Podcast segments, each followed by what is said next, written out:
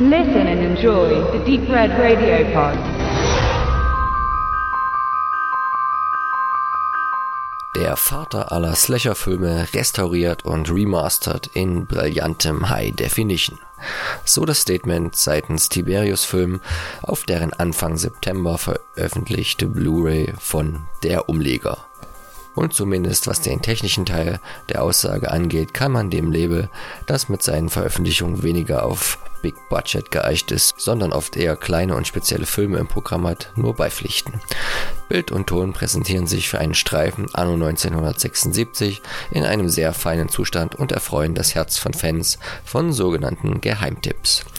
Ob The Town, The Dreaded Sundown, so der amerikanische Originaltitel, dazu zu zählen ist, bleibt letztendlich dem Zuschauer überlassen.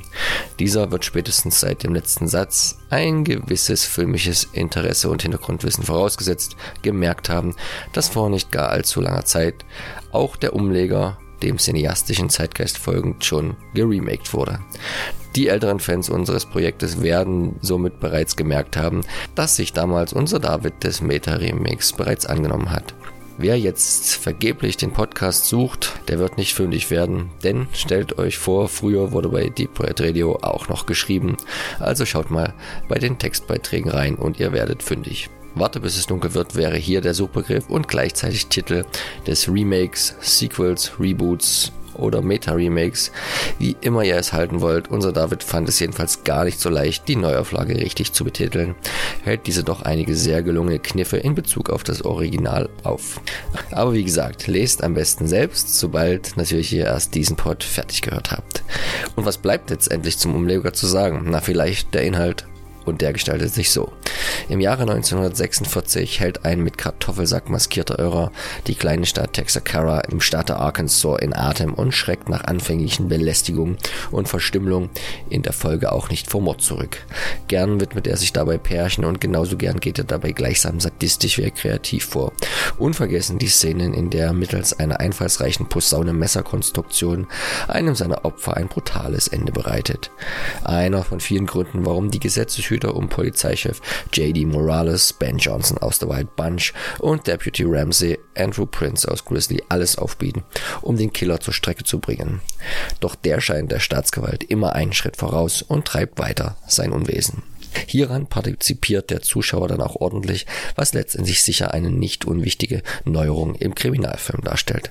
Zwar stehen immer noch die ermittelnden Detectives im Fokus der Geschichte und die Morde werden nur handlungsvorantreibend eingeschoben, allerdings sind letztere deutlich grafischer repräsentiert als bisher weitestgehend im Genre gesehen.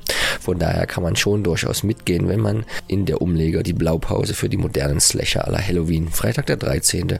und ihre unzähligen Epigonen im Jahrzehnt später sehen will.